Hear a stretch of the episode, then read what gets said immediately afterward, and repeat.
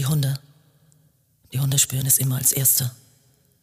Aufgeregt liefen sie hin und her, bellten und zerrten an den Ketten, mit denen sie bei einem der Schuppen vor dem alten Gutshof festgemacht waren. Dann fingen ein paar Kinder an zu weinen.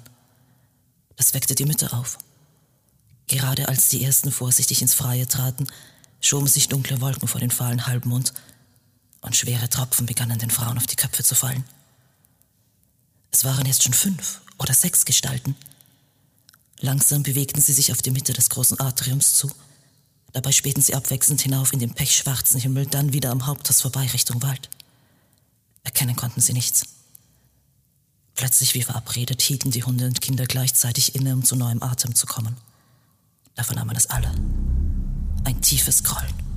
Vereinzelte dumpfe Schläge, als würde Jupiter weit entfernt Blitze schleudern. Es kam jedoch nicht von oben, sondern aus Richtung des Waldes. Alle starrten nun dort hinüber. Die zwei Schwestern, die erst vor kurzem hier Unterkunft gefunden hatten, hielten einander so fest an den Händen, dass man das Knacken ihrer Gelenke hören konnte. Löscht die Feuer! stieß eine von ihnen plötzlich mit heiserer Stimme hervor. Sie drehte sich um und zerrte ihre schockstarre Schwester in Richtung des Gebäudes, aus dem sie gekommen waren. Nein! Die alte Herrin erwischte sie am Ärmel und hielt sie mit kräftiger Hand fest. Das sind keine Reiter! Sie schüttelte mehrmals den Kopf, beugte sich etwas hinunter und sah dem verängstigten Mädchen in die Augen. Sie wollte der Kleinen Mut machen, aber ihr Blick versprach wenig Hoffnung. Beinahe flüsterte sie. Das ist der Fluss.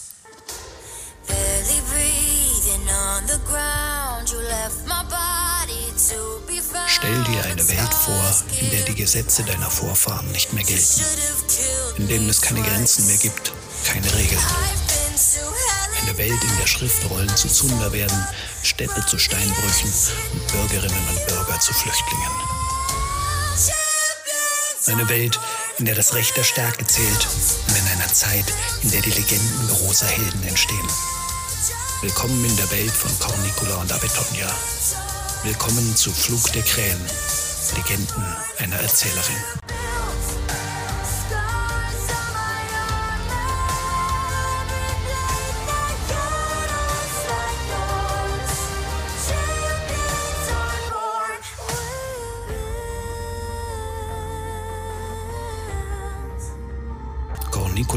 Erzählt. Nur Augenblicke später erreichte das erste Wasser den Hof. Der Boden verwandelte sich rasch in Schlamm. Das Laufen wurde beschwerlich, dennoch waren alle Bewohner nun in Bewegung. Leitern wurden zu den Böden unter den Dächern aufgestellt. Die Jungen und Kräftigeren schleppten Kleider, Speisen, trockene Kräuter, Säcke mit Getreide und das wenige, das sie an Salz und Gewürzen besaßen, nach oben. Die Älteren gaben Anweisungen, dass sie hatten die Hochwasser der Danube schon öfter erlebt. Sie wussten am besten, was nun zu tun war. Aber keine von ihnen ahnte, dass dies eine Flut sein würde, wie sie in drei Generationen nur einmal vorkommt. Eine Flut ohne Erbarmen, mit Wasser so hoch wie die uralten Bäume, die sie ausreißt, als wären das Halme auf einer Wiese. Eine Flut, die nur Vernichtung zurücklässt und gewaltige Schneisen überzogen mit stinkendem Morast, übersät mit Kadavern von wilden Tieren, Schafen, Kühen, Hunden und Menschen. Anno Domini 468. Felder von Ovilava im Spätsommer. Für einen Augenblick war es mucksmäuschenstill. Wenn aber alle in dieser Flut ersoffen sind, wie kommt es dann, dass du uns so genau davon berichten kannst? Ein junger Kerl, für sein Alter von beachtlicher Leibesfülle, richtete sich etwas auf und sah sie herausfordernd an. Sicher hat sie ein Engel gerettet. Ein anderer Bursche, der mit einem langen Stock das Lagerfeuer in Schach hielt, grinste in die Flamme, wagte aber nicht zu ihr aufzusehen. Die Umsitzenden lachten. Die Frau, die neben dem Dicken saß, erhob sich. Ich glaube, die Kleine hier hält es eher mit dem Teufel, oder? Sie ging auf die Geschichtenerzählerin zu. Sie hält uns alle zum Narren. Na, da hat sie ja bei dir leichtes Spiel, rief jemand im Dunkeln, und die Gruppe von etwa zwei Dutzend Leuten gröhlte jetzt laut durcheinander, so dass es sicher weit über das nächtliche Feld hinweg zu hören war. Sie saßen verstreut um das offene Feuer. Die fünf großen Wagen hatten sie rings um ihr Lager aufgestellt. Ein paar der Männer hielten dort Wache. Obwohl es während des ganzen Sommers keinen nennenswerten Überfall gegeben hatte, waren sie immer auf alles gefasst. Man aß von den mitgebrachten getrockneten Fladen, trank Wasser, das die Frauen in ledernen Schläuchen aus dem nahen Bach geholt hatten, und erholte sich von der Arbeit des Tages. Noch bis zum nächsten Vollmond würden sie hier mit der Ernte verbringen, bevor sie in die kleine Stadt zurückkehren konnten, die an der Salzstraße lag, gleich dort, wo der schmale Fluss in den großen Strom mündete. Mir bist du unheimlich Fremde. Die Frau stand jetzt direkt neben dem Feuer. So schwarze Locken wie mit dem Pech der Hölle gefärbt. Da mag dein Gesicht noch so engelsgleich sein. Du bringst nichts Gutes. Jetzt sieh mich an, kleine Krähe, und sag uns die Wahrheit. Ich kann euch von der großen Überschwemmung unbeschadet berichten. Ohne den Blick von den Flammen abzuwenden, übernahm Cornicola wieder das Wort, weil ich selbst natürlich gar nicht dabei gewesen bin. Langsam drehte sie sich zu ihrem Publikum um und musterte grinsend die verdutzten Gesichter. Die große Flut, von der ich berichte, geschah flussabwärts, dort wo der Limes einst endete. Mehr als zwei Jahrzehnte ist das schon her. Ich zählte damals noch keine zehn Winter. Ich lebte nicht unweit, geschützt hinter Mauern, die zwar schon verfielen, aber höher gelegen waren. Daher war ich dort sicher, in der alten Legionsstadt Carnuntum. Carnuntum? Du kommst aus Carnuntum? Eine ältere Frau, die etwas abseits saß, reckte den Hals. Ich erinnere mich an einen Mann aus Carnuntum. Ein toller Reiter. Wie hieß der doch gleich? Du meinst diesen stattlichen Burschen mit seinem schneeweißen Pferd? Das kann ich mir denken, dass du dich an den noch erinnerst. Erneut wurde gelacht und gekichert. Der war doch in dem Sommer dabei, als Admaurus gleich drei Überfälle der Hunnen abgewehrt hat. Stimmt, das war fast ein Wunder. Eher schon drei. Herr Jesus konnte der reiten. Schließlich war er ja auch ein Bote. Aber er konnte verdammt nochmal auch einen Trupp Männer führen. Und er schien immer zu wissen, von wo der nächste Sturm kam. Ein Bote mit Siegeln des Kaisers und der Könige? Cornicula sah die Bauersleute neugierig an. Ja, ja, gewiss. Die Ältere nickte. Mir fällt nur sein Name nicht mehr ein. Dregenius, das wird sein Name gewesen sein, habe ich recht? Sie blickte die Frau eindringlich an. Die wich ihr aus, wog den Kopf nachdenklich, dann schaute sie wieder auf. Ihre Augen leuchteten. Ja, doch, Dregenius, das war sein Name.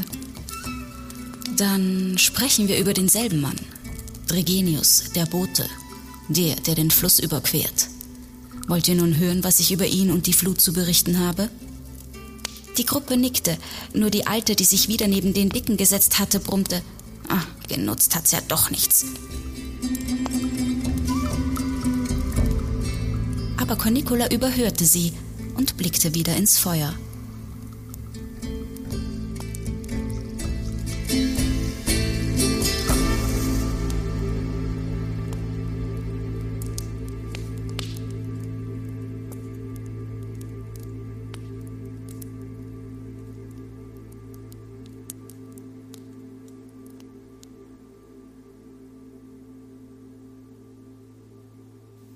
Nikola erzählt.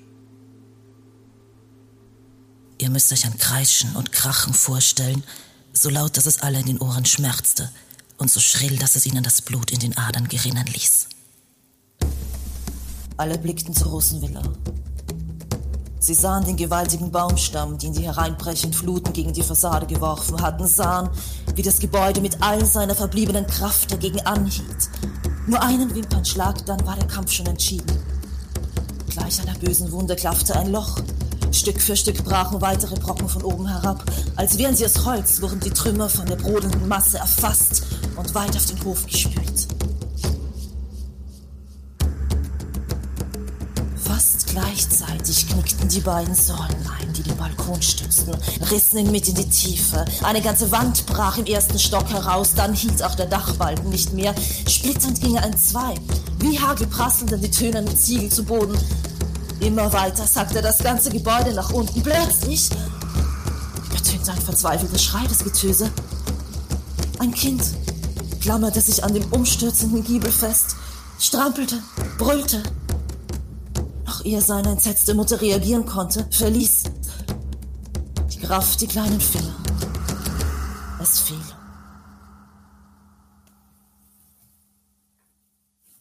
Der weiße Hengst erschien wie aus dem Nichts. Mit sicherem Griff fing der Reiter den Jungen auf. Mach die Tiere los! Ohne sein Pferd zu zügeln, preschte er zur Mitte des Hofes.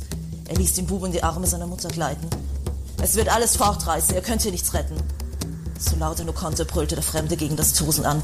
Nehmt nur, was ihr tragen könnt. Holt alle Kinder. Er galoppierte am Küchenhaus vorbei zu den Ställen. Mit einem einzigen Tritt stieß er das niedrige Tor auf, hinter dem sich schon die kleine Schafshirte laut Blögern zur Flucht versammelt hatte. Lasst die Tiere freilaufen und sie finden den Weg. Tut, was er sagt! Die Herrin schloss sich als Erste seinem Kommando an. Mit fester Stimme dirigierte sie jetzt ihre Leute. Ihre älteste Tochter schickte sie voraus. Gegen den Wind zum Kirchberg. Geh schnell, aber so, dass alle dir folgen können. Nehmt diese Teerfackeln mit, damit man euch sieht. Der Fremde stoppte neben den beiden Frauen und reichte ihnen drei lange Holzstumpen. Die Jüngere lief sofort damit los, um sie an der Feuerstelle zu entzünden. Zwei Sätzen war der Reitersmann wieder neben ihr, riss sie zurück. Der Aufschrei der Mutter ging in ohrenbetäubenden Lärm unter, das alte Gemäuer brach in sich zusammen, als wäre es aus Strohhalmen gebaut.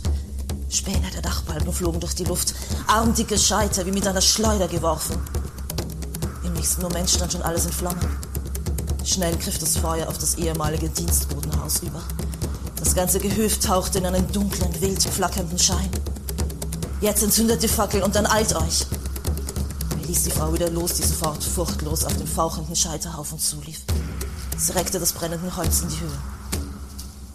Derweil umrundete der Reiter die verbliebenen Häuser. Mit einem langen Schwert schlug er die Ketten der Hunde durch. Laut bellend folgten die Tiere ihren Besitzern. Die meisten erreichten gerade im Laufschritt das Feld hinter dem Hof. Ein lautes Heuen ließ sie sich umschauen. Ein Bub stand vor einer der kleinen Hütte nahe der äußeren Mauer. Mit beiden Fäusten hämmerte er gegen die Eingangstür.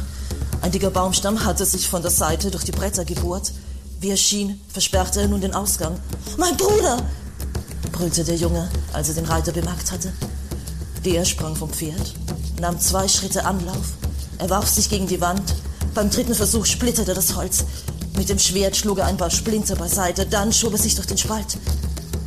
Kurz darauf tauchte er wieder auf, den zweiten Jungen im Arm. Hob beide Kinder auf seinen Hengst, schwang sich hinter sie, umschloss sie mit einem Arm und in schnellem Galopp verfolgten sie die Lichter der Fackeln.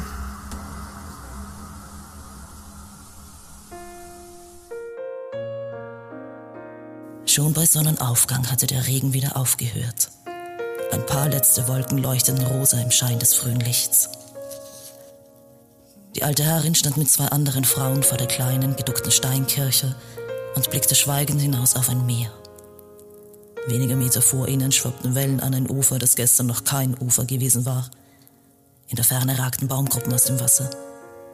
Dort hatte der Wald die verästenden Arme des Flusses gesäumt. Das, was jetzt davon noch stand, lag wie Inseln in dem schier endlosen Gewässer. Das Tosen der Nacht war einer friedlichen Ruhe gewichen. Nur ab und an tönte ein dumpfes Knarzen über den neuen See. Treibende Baumstämme rieben sich an den noch aufrechten. Dazwischen war vereinzelt das Lachen einiger Möwen zu hören, die über der entfernten Stelle kreisten, an der zwei Dachsimse knapp aus dem Wasser ragten. In wenigen Tagen wird es zurückgehen, der Fremde trat neben die Frauen und blickte ebenfalls hinaus auf die neue Landschaft. Dann können wir fort von hier.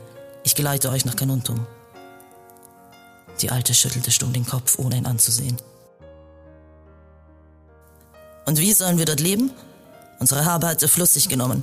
Soll ich meine Töchter ins Badehaus schicken, um sie an verwahrloste Offiziere zu verkaufen? Von euren Tieren ist kaum eins zu Schaden gekommen.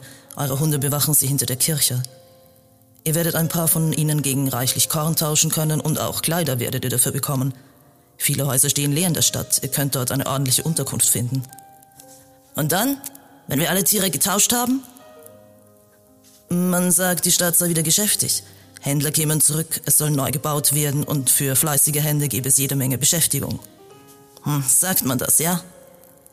Nun wandte sie sich doch zu ihm um. Sie neigte den Kopf, musste den eine Weile. Römer, noch immer so stolz. Noch immer den Blick stets zum Horizont und dahinter die große Stadt.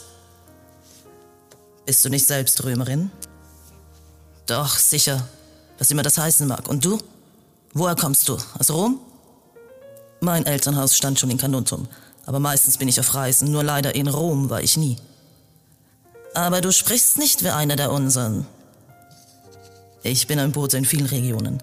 Verschiedene Zungen sind Teil meines Handwerks. Vielleicht habe ich meine eigene darüber verlernt. Einige Zeit schwiegen sie wieder und blickten weiter über das Wasser.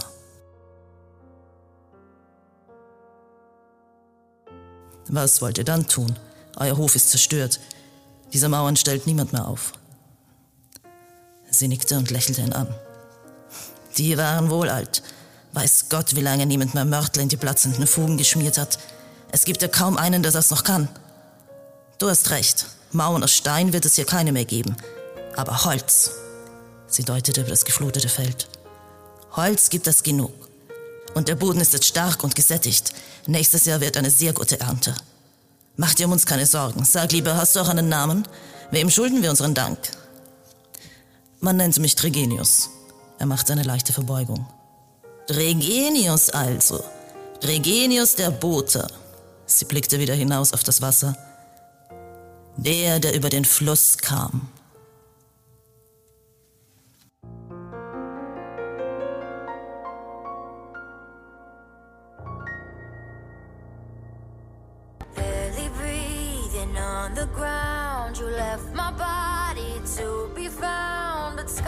Scars give me life. You should have killed me twice. I've been to hell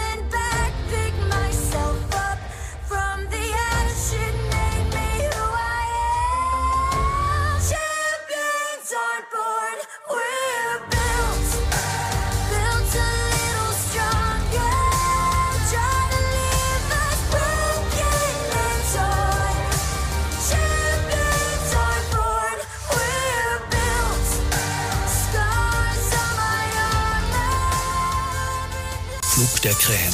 Legenden einer Erzählerin. Der Histofiction-Podcast mit Ingeborg Mamlerer als Cornicula und Alexandra Kläuber-Karner als Avitonia. Buchregie und Produktion Daniel Karenson.